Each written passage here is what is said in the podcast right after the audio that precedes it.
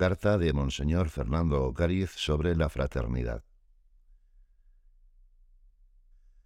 Queridísimos, que Jesús me guarde a mis hijas y a mis hijos. Con esta carta deseo invitaros a considerar conmigo algunos aspectos contenidos en aquellas palabras del Señor tantas veces meditadas. Este es mi mandamiento, que os améis los unos a los otros como yo os he amado. Jesús nos ha amado hasta el extremo, hasta dar su vida por todos y cada uno. Lo sabemos y deseamos creerlo con una fe más viva y operativa que le pedimos a Él como los apóstoles, aumentanos la fe. De esta manera podremos decir con San Juan plenamente convencidos, nosotros hemos conocido y creído el amor que Dios nos tiene. Dios es amor, y nos llama al amor. Esta es nuestra vocación más alta, nuestra vocación por excelencia. Y a esta está unida también la alegría de la esperanza cristiana. Quien ama tiene la alegría de la esperanza, de llegar a encontrar el gran amor que es el Señor. Nuestro amor a Dios, caridad sobrenatural, es correspondencia a ese amor divino por todos y cada uno de nosotros, que el mismo Señor nos pone como modelo y horizonte de nuestro amor a los demás. El amor a Dios y el amor a los demás están tan unidos que en un acto cualquiera de fraternidad, la cabeza y el corazón no pueden distinguir en muchas ocasiones si se trata de servicio a Dios o de servicio a los hermanos, porque en el segundo caso lo que hacemos es servir a Dios dos veces. Tan decisivo es en nuestra vida el amor a los demás, que sabemos que hemos pasado de la muerte a la vida, porque amamos a nuestros hermanos. La caridad se desarrolla en innumerables aspectos, y alcanza al mundo entero. Nadie nos puede ser indiferente porque cada uno de nosotros es el fruto de un pensamiento de Dios. Cada uno de nosotros es querido, cada uno es amado, cada uno es necesario. Con estas líneas querría que reflexionásemos sobre algunas actitudes y manifestaciones de particular relevancia en las que se expresa la fraternidad. En cierto modo, se resumen en estas palabras de San José María.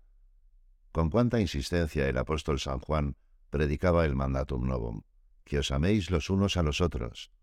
Me pondría de rodillas sin hacer comedia, me lo grita el corazón, para pediros por amor de Dios que os queráis, que os ayudéis, que os deis la mano, que os sepáis perdonar.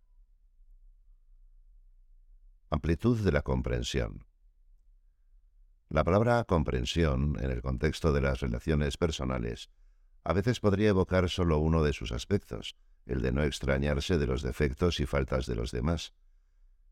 Sin embargo, en ese caso, no se entendería del todo aquel punto de camino, más que en dar, la caridad está en comprender. La comprensión, que es fruto de la caridad, del amor, comprende, ve, primeramente, no los defectos o las faltas, sino las virtudes y las cualidades de los demás. Recuerdo una meditación predicada por don Javier el 26 de agosto de 1999 durante un curso de verano en Olveira, una casa de retiros en Galicia, España. Nos exhortaba con fuerza y cariño a no ver a las personas a través de sus defectos, sino a través de sus virtudes. El amor hace ver con alegría lo positivo de los demás. Debemos alegrarnos de la prosperidad del prójimo como de la nuestra. Eso es lo más opuesto a ver a los demás con ese oscuro pecado que es la envidia, en su sentido de tristeza por el bien ajeno. Por otra parte, cada persona vale siempre más de lo que logramos ver con el conocimiento habitual. En cierto modo sucede con frecuencia lo que leemos en la Escritura, cuando la carta a los hebreos nos exhorta a no olvidar la hospitalidad, Gracias a ella, algunos, sin saberlo, hospedaron a ángeles. La comprensión que nace del amor permite ver también los defectos y faltas de los demás. Se comprende así a la persona tanto en lo positivo como en lo negativo. Y podemos estar seguros, el amor lo ve porque es sapientísimo, de que lo positivo es muy superior a lo negativo. En cualquier caso, lo negativo no es motivo de separación, sino de oración y de ayuda, si cabe de más cariño y si es el caso, de corrección fraterna. De muchos modos nos ha insistido nuestro Padre en esta manifestación a veces heroica de la caridad. Practicad la corrección fraterna, nesit populus domini sibutobes absque pastore, para que no aparezca esta familia sobrenatural, que es la obra de Dios, como un conjunto de ovejas sin pastor. Siempre he enseñado, hijas e hijos míos, que en la obra cada uno debe ser pastor y oveja. Todos somos débiles y no podemos extrañarnos de que surjan en nosotros reacciones de contrariedad o de incomprensión hacia otras personas, pero no debemos afectar esas reacciones justificándolas. Serán más bien momentos para pedir perdón al Señor y para rogarle que nos aumente la capacidad de querer, que nos dé más esa comprensión que es fruto del amor. Y así, sin desalentarnos ante nuestra debilidad, pediremos ayuda a Dios para poder decirle al fin, llenos de agradecimiento, has dilatado mi corazón. Es importante, por ejemplo, que luchemos para dominar y mitigar las impaciencias que podrían surgir espontáneamente ante defectos reales o no tan reales de otros. A veces el defecto puede estar más en nuestra mirada. Estas impaciencias pueden llevar a la falta de comprensión y por tanto a la falta de caridad. Son fuertes aquellas antiguas palabras de San Cipriano de Cartago. La caridad es el lazo que une a los hermanos, el cimiento de la paz, la trabazón que da firmeza a la unidad, la que es superior a la esperanza y a la fe, la que sobrepuja a la limosna y al martirio, la que quedará con nosotros para siempre en el cielo. Quítale, sin embargo, la paciencia y quedará devastada. La comprensión, fruto del amor fraterno, conduce también a evitar discriminaciones en las relaciones con unos y otros que podrían surgir al constatar las diferencias. En realidad, tantas veces esa diversidad es una riqueza de caracteres, sensibilidades, aficiones, etc. Así nos lo explica nuestro Padre. Habéis de practicar también constantemente una fraternidad que esté por encima de toda simpatía o antipatía natural, amándoos unos a otros como verdaderos hermanos, con el trato y la comprensión propios, de quienes forman una familia bien unida. Junto con el esfuerzo por querer y comprender a los demás, es importante también que facilitemos que nos puedan querer. En este sentido os recuerdo lo que ya os escribí. Ganar en afabilidad, alegría, paciencia, optimismo, delicadeza y en todas las virtudes que hacen amable la convivencia es importante para que las personas puedan sentirse acogidas y ser felices. Se crea así un ambiente de fraternidad en el que cada uno potencia el cariño del otro y juntos experimentamos ese ciento por uno que nos prometió el Señor y nos encaminamos a la vida eterna. El tesoro del perdón. La comprensión tiene también una relación estrecha con esa realidad de extraordinaria importancia que es el perdón. Pedir perdón y perdonar. En abril de 1974, nuestro Padre nos decía que lo más divino de nuestra vida de cristianos, de hijos de Dios en el Opus Dei, es perdonar a quienes nos hayan hecho daño. Y enseguida añadía con gran sencillez, yo no he necesitado aprender a perdonar porque el Señor me ha enseñado a querer. Entre tantas consecuencias y manifestaciones como tiene la filiación divina, quizá espontáneamente no hubiéramos pensado ante todo en el perdón. Sin embargo, entendemos que nuestro ser hijos de Dios es nuestro ser Cristo, nuestra identificación con Él. Y Cristo vino a este mundo, el Hijo Eterno se hizo hombre, precisamente para perdonar. Por eso podemos considerar que nada nos asemeja tanto a Dios como estar dispuestos al perdón. ¿Cuántas veces rezamos y meditamos el Padre nuestro? Perdonar a los demás es tan decisivo que es condición para que Dios nos perdone. Qué bueno es pedir al Señor que nos enseñe a perdonar, de verdad y para siempre. Es más, tengamos la audacia santa de pedirle que, como nuestro Padre, lleguemos a querer tanto a los demás que no necesitemos aprender a perdonar. Sería estupendo que deseáramos llegar a un punto en el que amemos tanto que nunca nos sintamos ofendidos. Tan importante como comprender y perdonar es aprender a pedir perdón, también en los conflictos pequeños o cotidianos. Un sincero gesto de petición de perdón es muchas veces la única manera de restablecer la armonía en las relaciones, aunque pensemos con más o menos razón que nosotros hemos sido la parte mayormente ofendida. No es una estricta justicia sin más basada en cálculos teóricos la que llevó al Hijo de Dios a pedir perdón a su Padre en nuestro nombre, sino un amor gratuito, que solo tiene en cuenta lo que puede hacer por los demás. Hijas e hijos míos, no pensemos que esto es muy bonito, pero demasiado para nuestra poquedad. Desde luego la meta es muy alta. Sin embargo, con la gracia de Dios podemos ir acercándonos poco a poco a ella, si no dejamos de poner de nuestra parte un esfuerzo espiritual, correspondencia del amor al amor, que se renueve cada día. Espíritu de servicio. La mayor ambición de los hijos de Dios en su opus dei ha de ser siempre servir. Entendemos bien esta insistencia de San José María cuando leemos y meditamos las palabras del Señor. El Hijo del Hombre no ha venido a ser servido, sino a servir. Yo estoy en medio de vosotros como quien sirve. El espíritu de servicio es expresión del amor, del cariño de sentir muy nuestras las necesidades de los demás. Con qué fuerza nos lo explicaba nuestro Padre. No me importa repetirlo muchas veces. Cariño, lo necesitan todas las personas, y lo necesitamos también en la obra. Esforzaos para que, sin sensiblerías, aumente siempre el afecto hacia vuestros hermanos. Cualquier cosa de otro hijo mío debe ser de verdad muy nuestra. El día que vivamos como extraños o como indiferentes, hemos matado el opus dei. Sin querer podríamos vivir como extraños o indiferentes por excedernos en actividades que de hecho nos impidiesen conocernos, relacionarnos, interesarnos positivamente por los demás. Hijas e hijos míos, me vienen a la cabeza y al corazón aquellas palabras que San José María nos decía con toda la fuerza de su alma, que os queráis. Deseamos servir a los demás, sabiendo que así servimos a Jesucristo. En verdad os digo, que cuanto hicisteis a uno de estos mis hermanos más pequeños, a mí me lo hicisteis. Por esto es bueno que pensemos cada uno, solo mi disponibilidad para ayudar al prójimo, para manifestarle amor, me hace sensible también ante Dios. Solo el servicio al prójimo abre mis ojos a lo que Dios hace por mí y a lo mucho que me ama. Todos tenemos experiencia de que servir a los demás comporta con frecuencia un cierto esfuerzo. No penséis que sea fácil hacer de la vida un servicio. Es necesario traducir en realidades ese buen deseo, porque el reino de Dios no consiste en palabras, sino en la virtud, y la práctica de una ayuda constante a los demás no es posible sin sacrificio.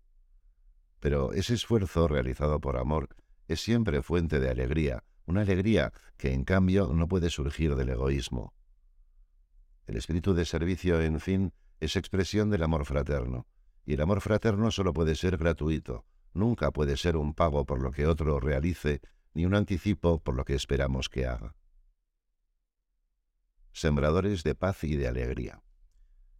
Una manifestación del espíritu de servicio, que de algún modo las incluye todas, es la de sembrar paz y alegría.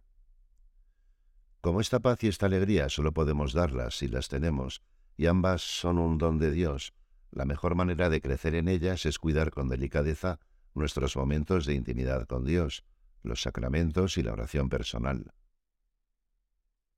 En la vida de cada persona no faltan con mayor o menor frecuencia, con mayor o menor intensidad, penas y sufrimientos que tienden a producir diversos sentimientos de intranquilidad y de tristeza.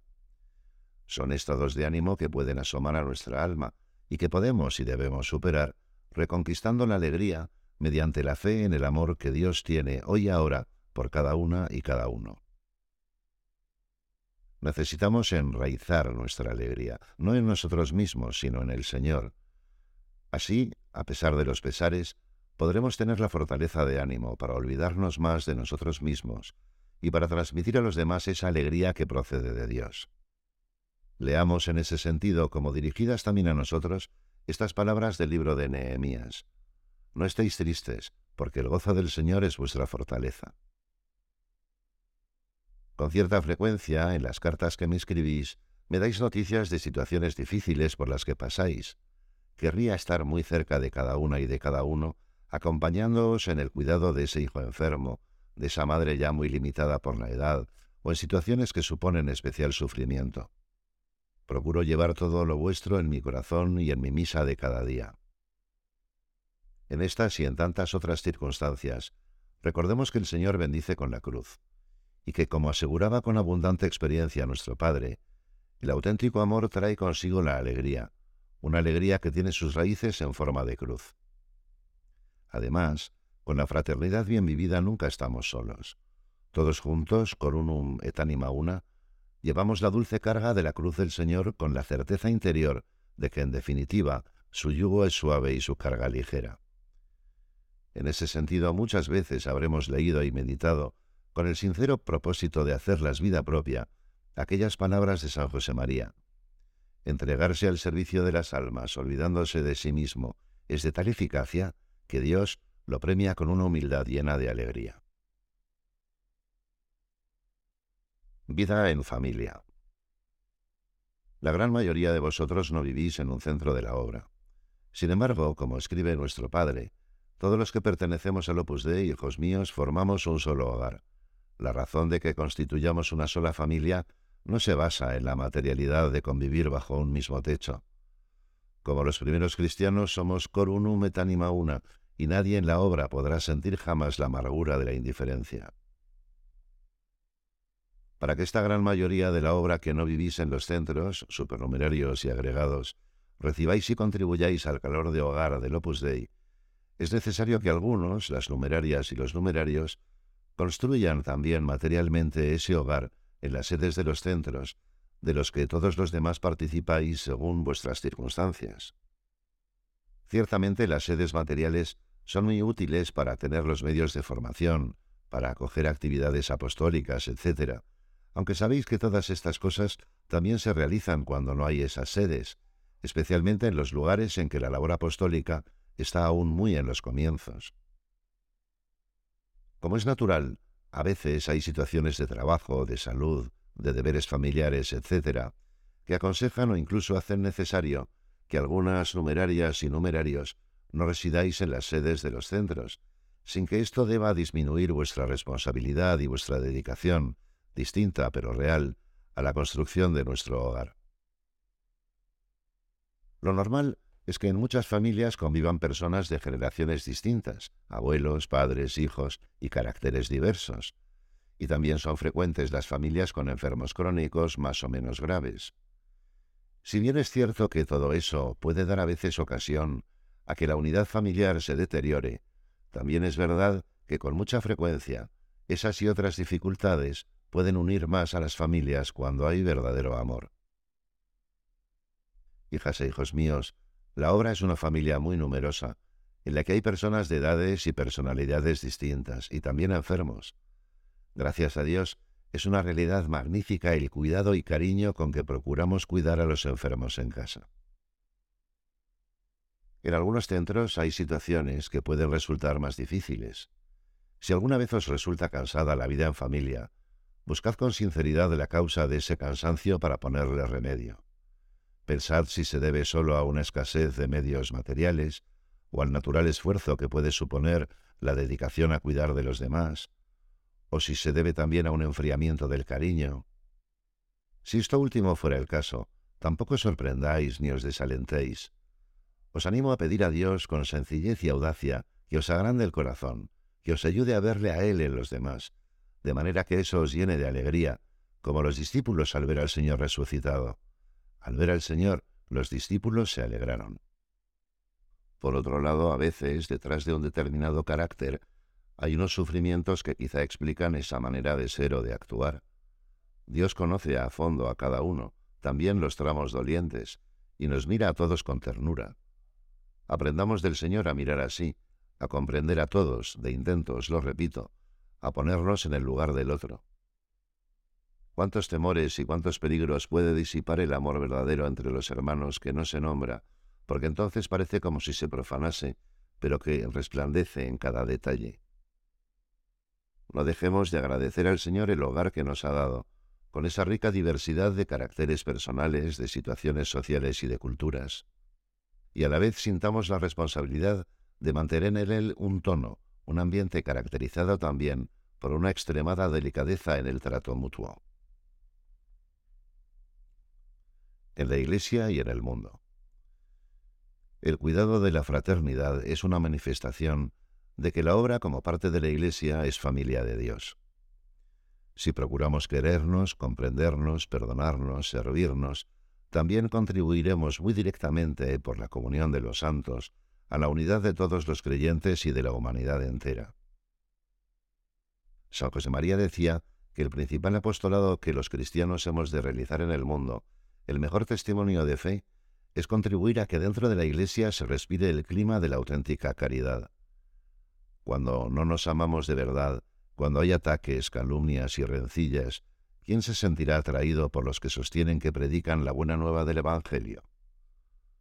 Pido al Señor que seamos siempre instrumentos de unidad en nuestra propia casa, en la obra, en la Iglesia y en toda la sociedad. El cuidado de la fraternidad también aportará luz y calor a nuestro mundo, que muchas veces se encuentra a oscuras o que sufre el frío de la indiferencia. Nuestros hogares, los de los agregados, los de los supernumerarios y los centros de la obra, han de ser luminosos y alegres, hogares abiertos en los que puedan participar muchas personas, también aquellas a las que quizá les falta ese calor de hogar. El testimonio de una familia cristiana que procura estar unida, de modo que aun con sus limitaciones personales, cada uno mantiene la disposición de perdonar, de querer, de servir, será un punto de referencia para muchos, como sobre todo lo fue, lo es y lo será siempre el hogar de Nazaret. No olvidemos aquello que nos decía San José María, a esa familia pertenecemos. La fraternidad bien vivida es un apostolado inmediato.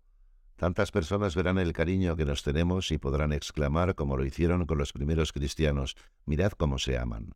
Se sentirán atraídos por ese amor cristiano, por esa caridad que es una cierta participación del amor infinito, que es el Espíritu Santo. Termino ya releyendo con vosotros estas otras palabras de nuestro Padre. Corazón, hijos míos, poned el corazón en serviros. Cuando el cariño pasa por el corazón sacratísimo de Jesús y por el dulcísimo corazón de María, la caridad fraterna se ejercita con toda su fuerza humana y divina. Anima a soportar la carga, quita pesos, asegura la alegría en la pelea. No es algo pegadizo, es algo que fortalece las alas del alma para alzarse más alta. La caridad fraterna, que no busca su propio interés, permite volar para alabar al Señor con un espíritu de sacrificio gustoso. Con todo cariño os bendice vuestro padre Fernando. Roma, 16 de febrero de 2023.